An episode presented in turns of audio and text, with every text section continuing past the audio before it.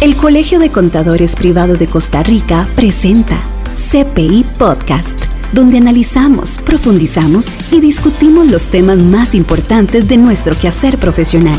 Conéctese ahora y aprendamos juntos. ¿Qué tal queridos colegas, amigos que nos escuchan, amigos contadores, amigas contadoras? Estamos hoy en una nueva edición de CPI Podcast un espacio donde analizamos, profundizamos y discutimos los temas más importantes de nuestro quehacer profesional. Conéctese ahora y aprendamos juntos. Hoy nos acompaña nuevamente el CPI Jonathan Rojas Soto, quien es administrador de empresas, especialista en contabilidad de costos y, por supuesto, contador privado incorporado. Estamos con la segunda parte de la contabilidad gastronómica. Don Jonathan. Muchas gracias, don Adrián. Gusto nuevamente estar por acá en el colegio y, volver a continuar con este, con este gran tema, ¿verdad? Bienvenido, don Jonathan. Vamos a seguir aprendiendo de la mano suya. Recordarles a todos nuestros colegas que este programa está siendo llevado a ustedes gracias al patrocinio de Tecnosoft, Contador Express e EasyTax.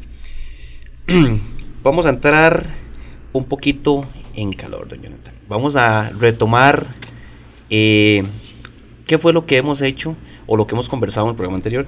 Pero antes, recordarles nuevamente a todos nuestros compañeros que están disponibles las grabaciones de CPI Podcast en las plataformas de Spotify, Google Podcast y Apple Podcast. Está escuchando lo más actual, la información y tendencia de los mercados en CPI Podcast.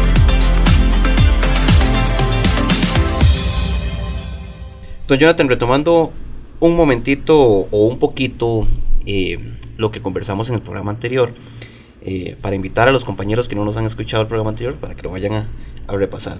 Hablamos un poquito sobre lo que era el concepto de la contabilidad gastronómica, y el perfil del contador gastronómico, ¿verdad? Hablamos un poquito de lo que fueron reporterías o códigos, ¿verdad? Que, que se utilizan a nivel internacional. También hablamos un poquito de, de, lo que son los códigos de las actividades, ¿verdad? Que, códigos de inscripción en el ATV. Claro. Eh, ¿Qué más fue lo que conversamos en el programa anterior, don Jonathan? Conversamos un poco sobre el régimen eh, simplificado, que es donde inician normalmente los negocios gastronómicos, inician en este régimen. Y bueno, ahora tenemos la, la oportunidad de conversar sobre el régimen tradicional como quien dice, este, les hicimos el aperitivo, la entrada, ¿verdad? Para entrar a la parte fuerte. En este vamos a dedicarnos a hablar un poco más de la parte tributaria, la parte contable, ¿verdad? Todos esos procesos fuertes que teníamos, porque como en todo, eh, siempre es importante aprender un poquito de lo más general, ¿verdad? En el programa anterior también estuvimos hablando un poquito sobre eh, las, las, las limitantes del régimen simplificado. Tal vez retomarlas así muy rápidamente antes de pasarnos al, tradicional. Claro, el régimen eh, simplificado tiene algunas eh, condiciones importantes que se deben mencionar, entre ellas em, que las compras anuales no superen los 150 salarios base, debe por obligación llevar un libro de compras, em, las personas que se inscriban ante la Caja Costarricense del Seguro Social no pueden superar las 5 personas, esto no incluye el propietario, es un establecimiento único y eh, bueno, no está obligado a emitir factura electrónica, pero se recomienda, ¿verdad?, tener esa opción. Cuando decíamos que era único, nos referíamos a que solamente puede tener un local. Solamente un local.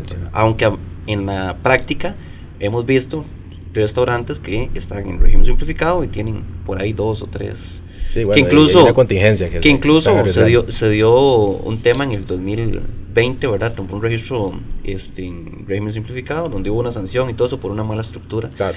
Pero bueno, volvamos al, al, tema gastronómico. Este, este otra condición, pues e, es un tema puntual de gastronomía y es el límite del, del menú. El ítem más alto no puede superar el 1.5 del salario base tributario y eh, el monto en colones serían 6.933 colones actualmente. Este salario base es el mismo que utilizamos para el cálculo de sanciones. Sí, el salario base tributario. Entonces, ese salario base que tenemos para sanciones por el 1.5 sería el precio máximo que podríamos tener en el menú. En el menú.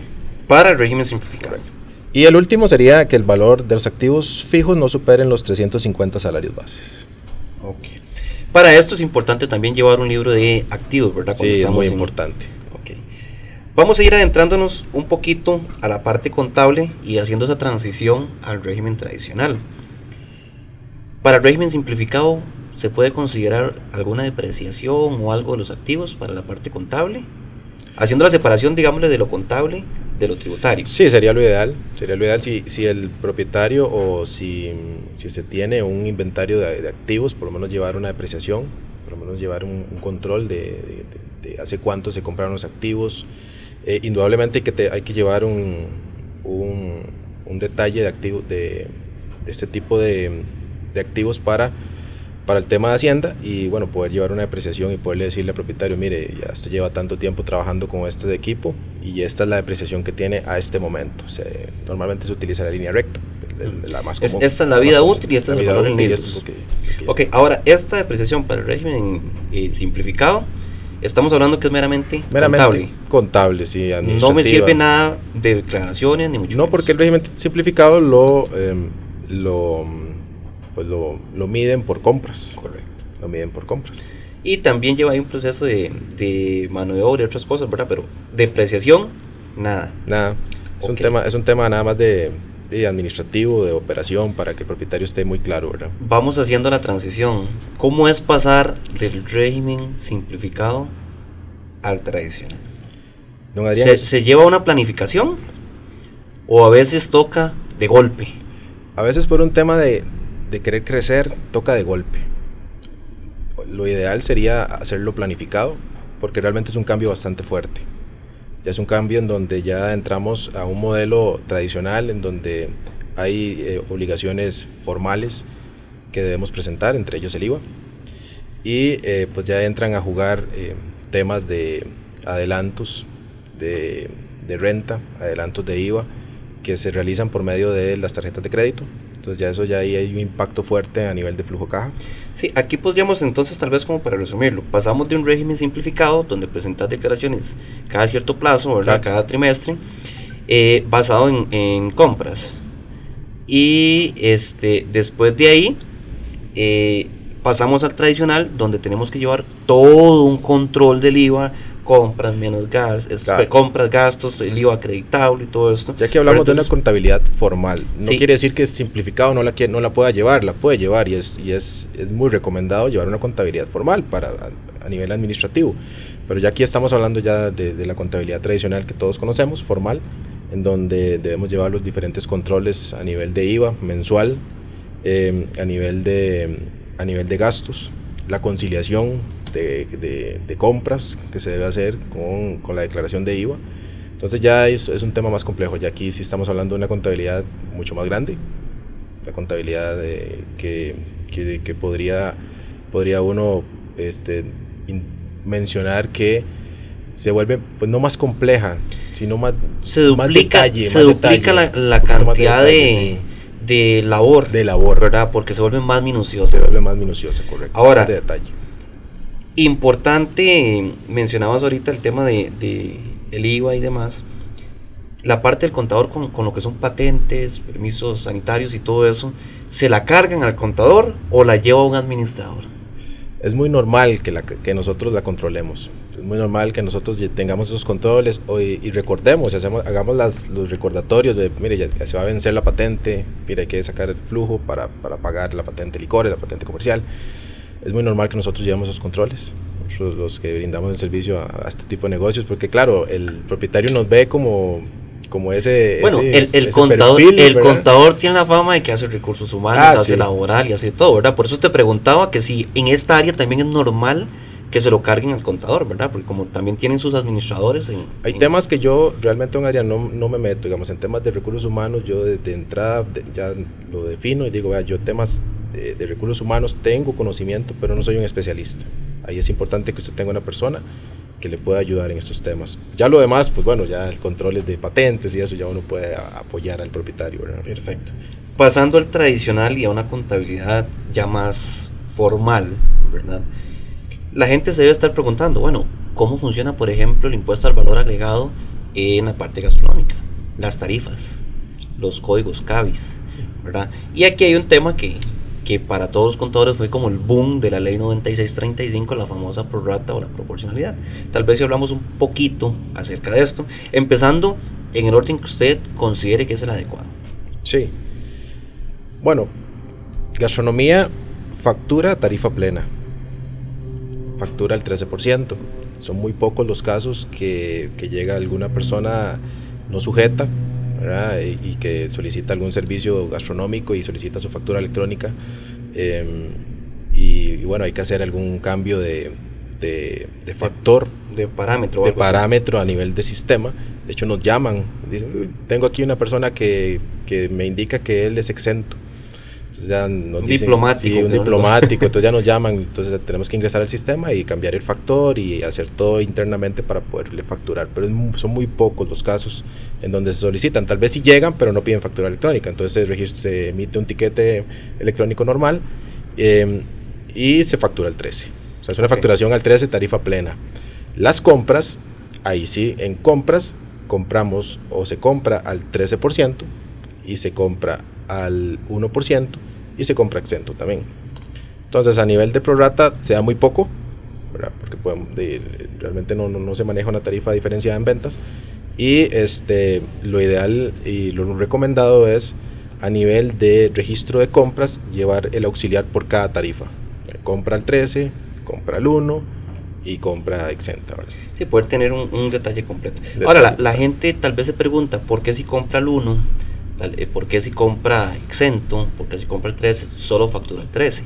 Aquí podemos tal vez adentrarnos un poquito y decir, bueno, es que se da un servicio de transformación de los bienes, ¿verdad? Los, los productos o los insumos que tenemos. Y el caso más común es, se compra arroz al 1, se compra frijoles al 1 y vendemos un pinto. Correcto. Se y el pinto, va al 3. Entonces, tal vez como para que vayan entendiendo esa parte, es esa transformación del producto. Por eso es que don Jonathan nos decía que no es usual la proporcionalidad, ¿verdad? Porque de prácticamente que todas sus ventas van al, al 13%. ¿Qué implica también cuando tenemos venta de licores o gaseosas, ¿verdad? Que son exentos a nivel de fábrica. Aquí también tenemos algunas variables. Sí, em, bueno, si hay un descorche, si hay un descorche en sitio, en, en, restaurante, pues se debe vender al 13. Eh, si, el, si la persona compra el licor para llevárselo a su casa, ahí donde eh, pues eh, tenemos que revisar el sistema y venderlo exento. Las revisiones que usted decía. Exacto. Pero es muy poco probable, es muy casi no se da tampoco. Es muy, yo realmente cuesta ver ese tipo de, de compra de licor en un restaurante para llevármelo sin descorcharlo. Normalmente tiene que estar muy bueno el vino. Ah, tiene que, tuvo que haber tres para llevarlo. Queridos colegas, recordarles estamos en, en una mesa de discusión, análisis y profundidad con temas destacados que influyen en nuestro quehacer profesional. Estamos con don Jonathan y él es especialista en contabilidad gastronómica y estamos abarcando esa área tan, tan, tan grande y tan minuciosa. Estamos analizando temas, discutiendo y llegando a puntos de acuerdo. CPI Podcast, una herramienta alternativa de nuestra comunicación. Continuamos aquí con don Jonathan, especialista en contabilidad gastronómica mencionábamos hace un momento el tema de lo de los licores, ¿verdad? Que esa es la gran diferencia en la parte gastronómica con la parte tal vez de licoreras o mini super, que vas con el licor y normalmente se escorcha, por eso es que también se cobra al 13, es esa transformación del producto, en la licorera o en, o en mini super, pues usted nada más lo compra y lo lleva y pues el impuesto está a nivel de fábrica. Ok, entonces en resumidas cuentas y aterrizando todo esto, la proporcionalidad o prorata es casi nula. es casi nula, es poco probable que se dé. Pero se puede. Pero se puede dar y ya por haber emitido una factura a, diferente tarifa, ¿verdad? Ya, ya ahí ya tenemos que incurrir, eh, incurrir en una prorata del mes. Y más trabajo para más trabajo, ¿verdad? Pero bueno, eso, es, lo que nos gusta. Exacto. ok, con el tema tradicional entonces tenemos la declaración del IVA. Eh, mencionabas ahora también en la parte de las retenciones de datáfonos, ¿verdad? Eh, que cómo contabilizarlas cuál es el cuidado que tenemos que tener, qué debemos de saber de, de este tipo de retenciones, ¿verdad? ¿Cómo nos, cómo nos impactan? Sí. De, independientemente de cualquier datáfono que tenga usted de, de, cualquier banco, el banco está en la obligación de entregarle un detalle de retenciones que se realizan a nivel mensual y esas retenciones las registramos en una cuenta, una cuenta auxiliar. Eh, se retiene en el caso del régimen tradicional, ya ahí sí entramos a retenciones de renta y de IVA, adelantos que se le hacen a, la administración tributaria, eh, que no se hacen en el régimen simplificado. Entonces aquí ya, ya pasar del régimen simplificado al régimen tradicional ya debemos entender de que vamos a tener menos flujo de caja. Correcto que es indispensable en este negocio. Que es indispensable en este negocio porque de ahí eso depende de la cantidad de transacciones por tarjeta que te pasen. la gran mayoría es, es un 90% de, la venta. Un 90% de la venta es tarjeta de crédito, tarjeta de débito. Ahora, esto conlleva a tener saldos a favor normalmente en la contabilidad. Eh, no precisamente, pero sí buenos créditos. Pero sí tener en cuenta presente que nos vamos a acreditar el IVA eh, a la hora de la presentación mensual y nos vamos a acreditar eh, a nivel anual eh, la renta que se, que se realice, que se, que se retuvo en ese momento. ¿Por qué créditos en ocasiones se dan? Eh, cuando se realizan compras muy altas, cuando se tiene algún almacenaje, ¿verdad? De, o se tiene alguna bodega, el restaurante tiene alguna bodega y, compra pues eh, insumos para, tener almacenados, ¿verdad? Pero normalmente el IVA, el 13 del IVA versus lo que, disculpen, el 13 de la venta versus lo que yo pago en compras, siempre la venta va a ser más alta. Entonces casi que, casi que siempre vamos a tener que pagar, pagar a la administración. Ahora, eh, ¿cómo influyen los costeos cuando hay importaciones? Yo traigo un producto, lo importo, pueden ser vinos, ¿verdad? Yo pago un impuesto, todo eso, ¿cómo lo contabilizo? Todo eso es un, es una, pues un registro de, de costos que se deben realizar para poder prorratear el costo de, ese insumo.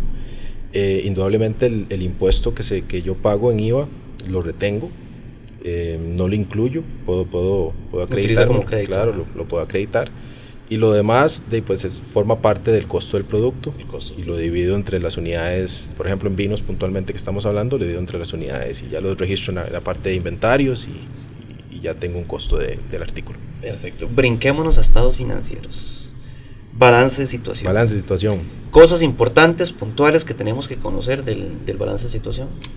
Balance de situación, eh, he visto muchos, don Adrián. Eh, en ocasiones hay balances de situaciones que, por ejemplo, no tienen registrada la cuenta de inversión. Se, realizan grandes inversiones en negocios gastronómicos. ¿Y qué pasa ahí? Que a veces, en ocasiones, el, propietario eh, o el desarrollador que, que va a, a, poner su negocio gastronómico, pues contempla el contador ya después casi que desde que está a, ya tiene un mes de abierto el restaurante. Entonces, si llamaran un profesional, profesionales como nosotros, desde el inicio podríamos llevar y, y, asesorarlos en este tema, ¿verdad? De la inversión.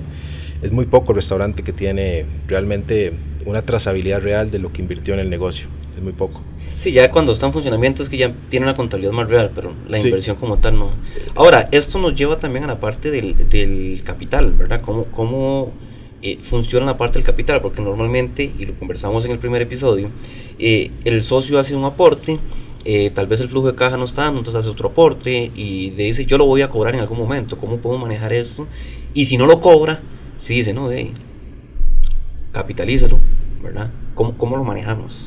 Sí, pues dependiendo de la cantidad de aportes que se hagan, se va registrando en una cuenta, normalmente se inicia en una cuenta de una cuenta por pagar al, al propietario ya después del, antes de finalizar el periodo, se conversa con él y se le indica, mire, esos son los aportes que usted ha realizado en este periodo, eh, pues bueno, vamos a, eh, vamos a capitalizarlos.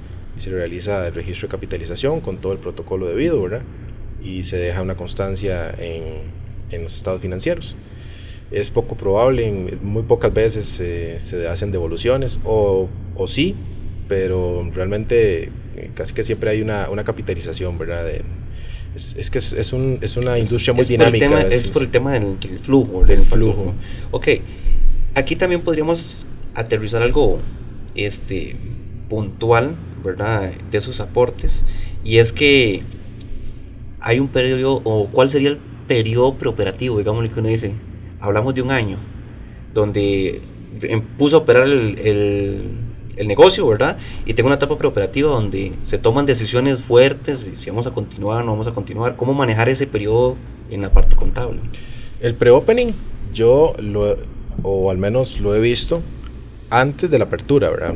Todo lo que se invierte antes de la apertura es el preoperativo. Y em, pues de lo que se va dando a lo largo del año, eh, se va registrando, esos aportes se van registrando como, como, una cuenta por pagar al propietario para posteriormente tenerla ahí. Eh, es importante para él detallarle y tenerla ahí en un auxiliar y mostrársela cada vez que se emitan los estados financieros, que, cuál ha sido el aporte que él ha generado. Pero como preapertura es antes de la apertura. Todo lo que usted haga antes de la, toda la inversión que usted realice antes de la apertura es parte del preoperativo, ¿verdad? Que yo puedo utilizar esos créditos posterior, ¿verdad? Los créditos que yo genere en toda esa inversión. Estamos analizando temas, discutiendo y llegando a puntos de acuerdo. CPI Podcast, una herramienta alternativa de nuestra comunicación. Don Jonathan. Le voy a decir Jonathan, ya, ya estamos cerrando en este programa ya más en confianza. Le voy a decir Jonathan. Jonathan, en la parte de los estados financieros vamos a estados resultados. ¿Qué particularidades tiene un estado de resultados? Es un estado de resultados eh, a base de costo, lleva mucha estadística también, eh, pero normalmente es un estado de resultados a base de costo donde maneja un costo de mercadería vendida, costo contable de mercadería vendida, ahí lo más importante es poder justificarle al propietario eh, el porcentaje del costo, ¿verdad? Porque él normalmente tiene un dato en su mente. Ahí hablamos de el costo teórico. Costo teórico. Ok. Tal vez expliquemos un poquitico qué es el costo teórico y lo vamos desmenuzando. Sí, el costo teórico, don Adrián, es ese costo que se obtiene cuando se realiza el costeo del menú, que es el costo teórico a base de materia prima, el costo primo. Eh, normalmente se le indica al propietario, bueno, su costo teórico va a ser de un, por poner un porcentaje, un 30%. Entonces él queda con ese, con ese porcentaje en su mente. Cuando venimos y hacemos... Perdón que lo interrumpa, Jonathan. Esto es igual, eh, o traduciéndolo, esto es decir, este plato a mí me cuesta 3 mil colones. Es el 30%. Ajá, entonces yo lo voy a vender, no sé, en 10 mil. Sí, correcto. ¿verdad? Entonces, vendo 10 mil, le costó eh, el 30. Ahí está. Ese es el costo teórico. Es el costo teórico. Lo que quedó en el menú. Es correcto. Ok. Ese es el costo teórico. Cuando ya venimos eh, con los contadores y procesamos toda la información, hacemos las tomas físicas y realizamos todo el costo real, ya obtenemos el costo real y ese costo real es superior al costo teórico, ahí es donde tenemos que llevar todas las bases suficientes para poder explicarle al propietario por qué ese costo subió o por qué bajó también. Que ahí entra a jugar la popularidad de platos, entra a jugar el ticket promedio que tengamos, la gestión de ventas, las promociones, descuentos, todo eso es importante llevarlo a la mano porque es, es información soporte para poder explicar ese costo real. Sí, aquí podemos estar hablando que tal vez el costo teórico es, es un 30%, ¿verdad? Pero de ahí, la inflación y todo este tipo de cosas que van impactando, bueno, ya ese costo ya va sube, baja y dependiendo el, el, por decirlo así, el mix de venta, ¿verdad? ¿Cuál es el plato que más se vende? Popularidad y cosas. Exacto. Entonces ahí me va a afectar esa parte. Ahora, esto también conlleva también costos este, relacionados, por ejemplo, como estábamos con canje, ¿verdad? El, el, canje es, usted me da, yo le doy, y normalmente no media el flujo, ¿verdad? Que es indispensable en este negocio. ¿Cómo contabilizar un canje en este negocio? Yo normalmente, don Adrián, solicito una factura. solicito una factura a la persona que me está canjeando, ¿verdad? Que después eh, el tema del pago no se, se vaya a dar de alguna forma, pero de alguna forma, pero yo necesito realmente se necesita una factura para poder... Hacemos cruce cuenta por pagar, cuenta por cobrar. Eh, bueno, es, lo ideal para mí como contador es tener una, una, eh, un respaldo contable, ¿verdad? Poder decir, bueno, esto es un canje de mercadeo, pero ese canje vale tanto. Y sí, mi factura de, servicio contra su factura de publicidad, cuenta por cobrar contra cuenta por pagar. Siempre con factura. Siempre con factura. Recordarle a todos los colegas que nos escuchan que este programa, CPI Podcast, es patrocinado por Tecnosoft Contador Express e EasyTax. Don Jonathan, nos, nos apremia el tiempo, estamos prontos a finalizar. ¿Algo que usted le quiera recomendar a todos nuestros colegas para llevar este tipo de contabilidades? Es, es una industria que ofrece grandes oportunidades, es una industria que, no, que, que, que, nos puede y, y que, es un gran soporte para la economía nacional. Em, es una industria en la cual podemos desarrollarnos como profesionales contables, profesionales eh, especialistas en gastronomía. Volátil porque cualquier decisión del gobierno también puede, puede influir, ¿verdad? Lo vimos ahora con el tema pandemia, ¿verdad? También que es un tema... Em, sí, sí, es, es, muy volátil, es una, es una gastronomía, es una industria que, que, se ve muy afectada por decisiones también, pero que pues ofrece muchas oportunidades para nosotros agremiados y que en algún momento pues esperaría ver más contadores gastronómicos en bufetes contables, ver más personas que, que, lleven... ese, hacemos un canje, yo le llevo la contabilidad y usted me da comida a. ¿Verdad? ver más especialistas en este tipo de, industria. Que, que, no quiere decir que no lo hayan, lo existen y lo, lo hay, pero, pero bueno, eh, es importante Perfecto. Doña también, le voy a hacer una última pregunta que me parece muy importante y nos vamos a, a, pasar tal vez un minutito, tal vez muy puntual, la separación de los gastos deducibles y no, no deducibles, que me parece también es fundamental en este negocio. Fundamental. Es importante dejarle claro al propietario que em, no todo lo que él vaya a generar es un gasto, porque a veces se pierden, ¿verdad? Perdemos, pierden la perspectiva. Explicarle que todo gasto deducible debe ir relacionado a la actividad económica y si no va relacionado a la actividad económica, pues es muy difícil. Gastos, por ejemplo, de hoteles, de viajes, ese tipo de cosas es muy difícil.